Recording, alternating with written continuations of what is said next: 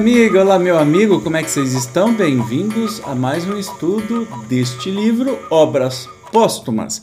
Nós estamos na segunda parte e hoje vamos tratar do tema Auto de Fé em Barcelona, apreensão dos livros. Caso você não saiba, isso aconteceu e foi um dos maiores incentivadores na difusão, disseminação do Espiritismo para o planeta um bispo de Barcelona achou que estava fazendo bom negócio interceptar é, uma comercialização de livros, botar numa praça, tacar fogo e chamar o capeta, sai capeta, achando que estava na Idade Média ainda, na Inquisição, e isso conseguiu com que o Espiritismo fosse espalhado de uma maneira muito formidável pelo mundo.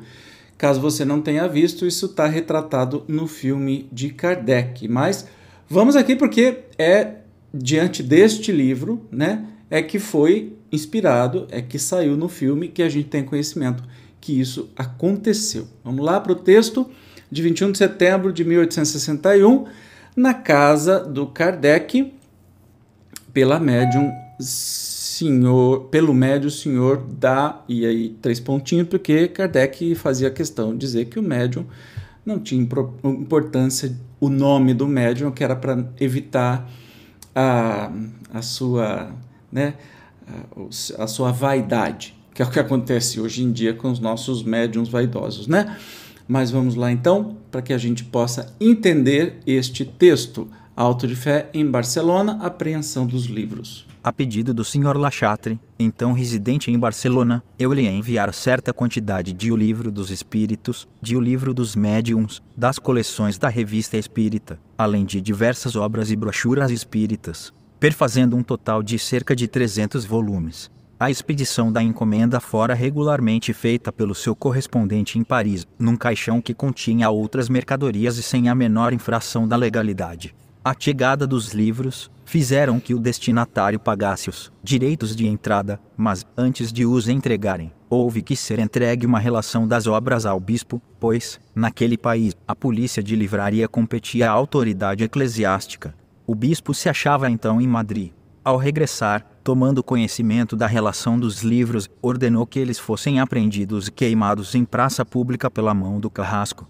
A execução da sentença foi marcada para 9 de outubro de 1861. Se se houvesse tentado introduzir aquelas obras como contrabando, a autoridade espanhola teria o direito de dispor delas à sua vontade, mas desde que absolutamente não havia fraude, nem surpresa, como prova vá o pagamento espontâneo dos direitos, fora de rigorosa justiça que se ordenasse a exportação dos volumes, uma vez que não convinha se lhes admitisse a entrada. Ficaram, porém, sem resultado as reclamações apresentadas por intermédio do consul francês em Barcelona.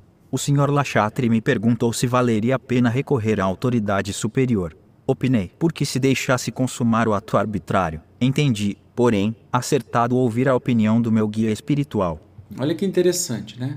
Você entendeu o que aconteceu, né? Então, 300 livros tinham sido exportados, né, de Paris para Barcelona Estava é, tudo certo, pagaram os direitos, né? Quando chegou lá, assim, é como se a gente fizesse uma editora exportasse, né, para outro país os livros e pagasse todos os impostos direitinho. Aí o bispo achou por bem interceptar isso, a revelia das próprias leis e botar em praça pública e botar fogo, né?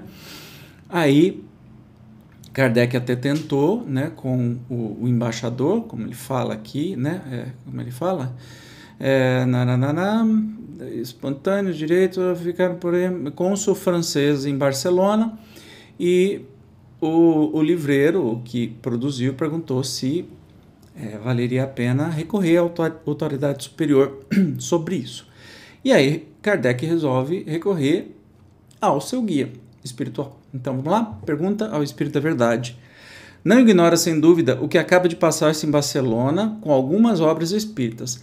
Quererás ter a bondade de dizer-me se convirá prosseguir na reclamação para a restituição delas? Olha só, Kardec era sempre muito orientado pelos seus guias espirituais, pelos espíritos, afinal, a doutrina é dos espíritos e não de Kardec, apesar dele ser autor, coautor, né, de grande parte, ele sempre se orientava com os espíritos e aqui numa sessão espírita ele pergunta se vale a pena prosseguir na reclamação para a restituição. Na verdade, restituição pegou fogo, mas enfim, pelo menos uma indenização. Vamos ver a resposta. Por direito, podes reclamá-las e conseguirias que te fossem restituídas, se te dirigisses ao ministro de Estrangeiros da França.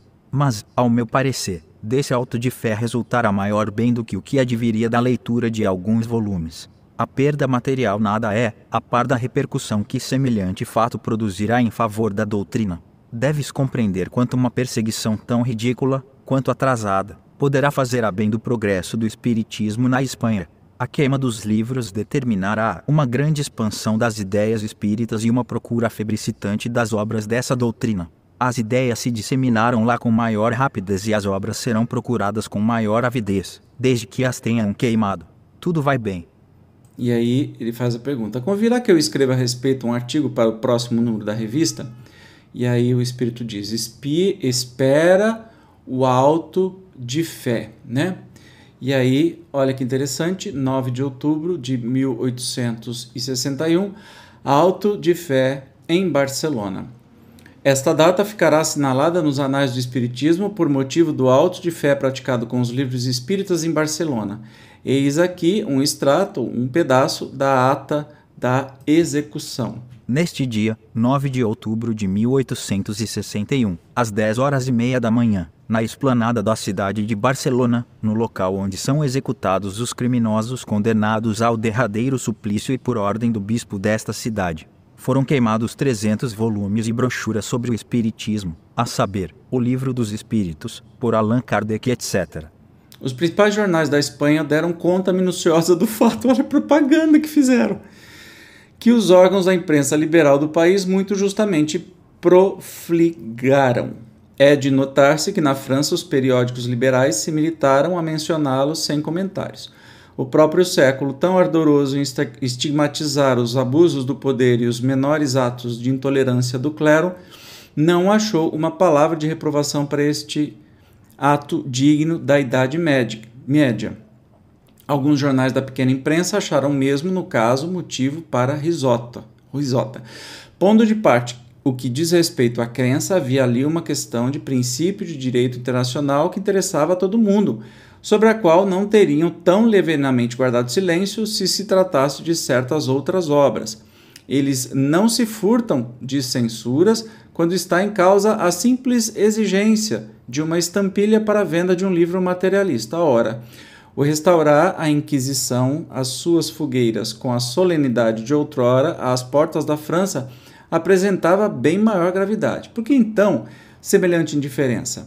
é que estava em jogo uma doutrina cujos progressos a incredulidade assiste com pavor.